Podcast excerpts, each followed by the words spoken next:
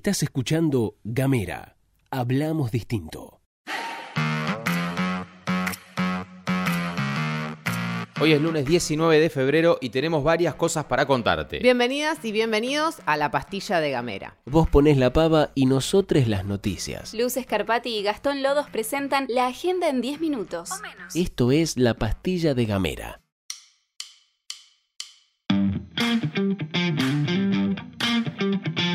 La chacra arrancó picante. La apertura de sesiones ordinarias del Consejo Liberante de Río Grande terminó en un quilombo espectacular. Ya venía tenso el tema porque la sesión inaugural por primera vez se realizaba en un edificio que no era de la municipalidad, sino en uno de gobierno por disposición de la presidencia del Consejo a cargo de Guadalupe Zamora, que es del Movimiento Popular Fueguino y compañera del conocido legislador Loli Loeffler. La cosa arrancó temprano y terminó temprano también. Un poco de contexto. Resulta que el 23 de enero se llevó adelante una sesión especial en la que se aprobaron tres proyectos. Uno que prevé que para la obtención de la licencia de conducir no sea requisito la presentación de libre deuda. Otro que busca eximir totalmente del pago del impuesto automotor a los vehículos que posean habilitación municipal para funcionar. Taxi, taxiflete, remis y transporte escolar. Y otro que congelaba la planta del Estado municipal. Esto último ponía en riesgo el ingreso de 100 personas a planta permanente. Pérez vetó todo esto argumentando que el Consejo Deliberante recortaba el presupuesto en 900 millones de pesos. Los concejales de Forja, MPF, el concejal del PJ, Bregú e Ibars, que es radical, decidieron insistir en estos asuntos. Ibars defendió en diálogo con FM Masters los proyectos argumentando que son un beneficio para los vecinos y vecinas de Río Grande. Te hablo particularmente de nuestro proyecto que presentamos de modificar el presupuesto de la, de la ciudad. Y dos puntos que son los fundamentales, yo no, sé si están al tanto, pero acá a través de la ordenanza del presupuesto se aumentaron los impuestos, eh, el inmobiliario en más del 222% y los automotores por encima de eso. Y la contrapartida era el aumento de 100 plantas para el municipio. Digo, en el momento que estamos viviendo, la crisis, pedirle más esfuerzo a los vecinos a través de los impuestos para que ingresen concejales salientes, lo planteamos en público, lo planteamos, dimos las discusiones del impacto que iba a tener en las arcas esta gente que entre a la municipalidad y dijimos que íbamos a insistirlo. Para hacerlo, Guadalupe Zamora convocó a una sesión especial con la intención de insistir en estos proyectos. Con un horario de inicio 15 minutos anterior al de la sesión inaugural en la que Pérez tenía que dar el tradicional discurso, pero algo que por contar con los votos podría haber sido rápido no lo fue, porque se metieron camioneros y ATE. Caos y confusión y así sonaba el consejo.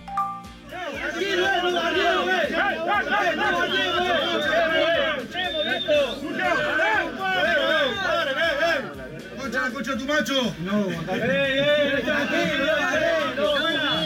Vamos, vamos, vamos, respeto, amigo.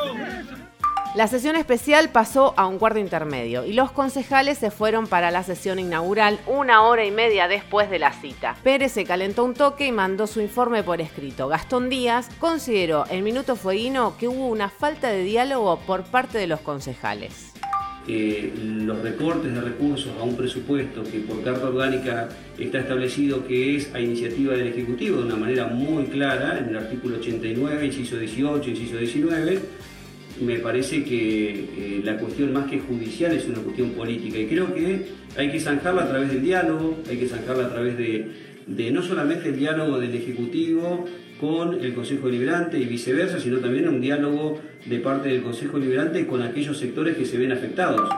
Varios presentes quedaron de cara, incluso una diputada nacional peronista decía, visiblemente ofuscada, esto es un papelón, parece un jardín de infantes. Después de eso hubo comunicados cruzados. Forja repudió a los gremios por violentos, la CGT repudió a los concejales por intentar recortar el presupuesto municipal y todos terminaron repudiados. Hay que decir que más allá de las ordenanzas, los vetos, el presupuesto, los repudios y las sesiones casi superpuestas, lo que se vio el jueves fue el inicio de una disputa electoral que tendrá su cierre en 2027 cuando se ponga en juego la intendencia de Río Grande que Loli Loeffler tiene todas las intenciones de ganar arrebatándosela al PJ. A Pérez se lo pone en la lista de candidatos a gobernadores, saco que también tiene Walter Voto y también va a tener Melella, si es que queda habilitado, a un tercer mandato luego de la reforma de la Constitución que está prevista para este año.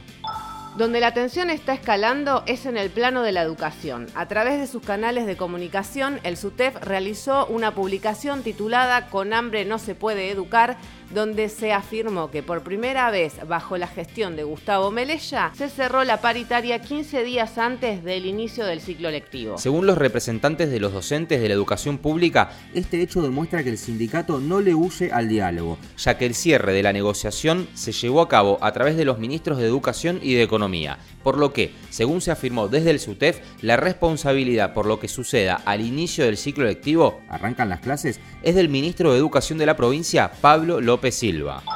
La UICE, empresa municipal a cargo del Servicio de Transporte Público de Pasajeros, anunció en la audiencia tarifaria que busca llevar el boleto de 85 pesos a 800 pesos. El director de la UICE, Lisandro Fonradona, explicó que sin el subsidio municipal, ese precio sería superior a los 1.500 pesos. El motivo del incremento está vinculado con los aumentos en el combustible, repuestos, salarios de choferes y la eliminación del Fondo Compensador del Transporte dictaminado por el Gobierno Nacional. La campaña nacional por el derecho al aborto legal, seguro y gratuito regional Tierra del Fuego convocó un pañuelazo por nuestra libertad y nuestros derechos en respuesta a la iniciativa de la Libertad Avanza que busca derogar la ley 27.610 de acceso a la interrupción voluntaria del embarazo. Unos días después de la derrota política del gobierno de Milei en el Congreso, una diputada de la Libertad Avanza, Rocío Bonacci, presentó el proyecto para derogar la ley de interrupción voluntaria del embarazo. El proyecto tenía las firmas de varios diputados. entre ellos Oscar Sago, jefe de bloque, y Lilia Lemoine, Luego de la repercusión que tuvo la presentación, todos retiraron sus firmas dejando sola a Bonacci. Desde la campaña por el aborto legal en Tierra del Fuego se afirmó que este intento busca distraer la atención de asuntos urgentes como el hambre y la desocupación. La manifestación, programada para hoy en Ushuaia, Río Grande y Tolwyn a partir de las 18 horas, Tiene como objetivo defender el derecho al aborto y resistir los intentos de retroceso en materia de legislación. en la capital será en el famoso cartel, en Río Grande en la Torre de Agua y en Tolwyn en la Rotonda.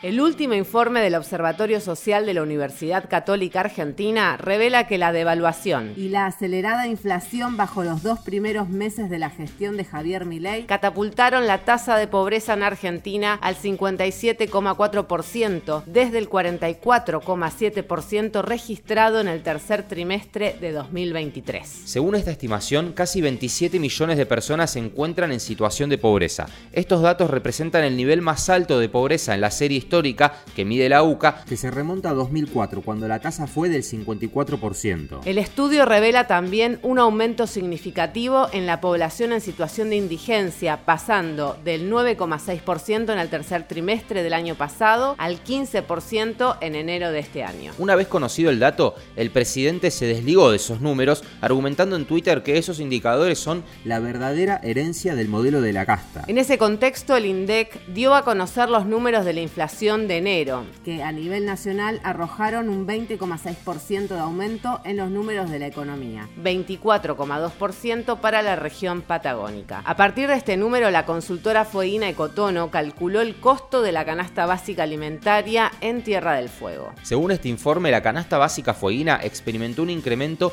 de 16,3% en enero. lo que implica que un adulto solo, soltero, solito, requiere 136.748 pesos para evitar la indigencia y 324.093 pesos para eludir la pobreza. Ahora, cuando escalamos el indicador y hablamos de la canasta básica de una familia de cuatro personas, dos adultos y dos infantes, se necesitó superar la suma de un millón de pesos para evitar caer en la categoría de pobreza en Tierra del Fuego. Vamos con la última antes de irnos. Tras el encuentro que mantuvo en Davos con el presidente argentino, el actual ministro de Asuntos Exteriores del Reino Unido, David Cameron, Visitará esta semana las Islas Malvinas. La visita que llevará a cabo Cameron a Malvinas será la primera que un canciller británico lleve adelante desde 2016 y se realiza en el marco de una visita oficial a Brasil y Paraguay. Y previo a aterrizar en el territorio usurpado, el canciller y ex primer ministro británico afirmó que el tema de la soberanía no es un objeto de discusión. Encontranos en Spotify. Somos Gamera Podcast. Llegamos al final de la pastilla de Gamera, te agradecemos por habernos acompañado hasta acá. Recordá que podés recibir este informativo mandando un mensaje de WhatsApp al 2901 50 2990. También nos podés seguir en las redes arroba gamera tdf. Nos encontramos mañana. Chau.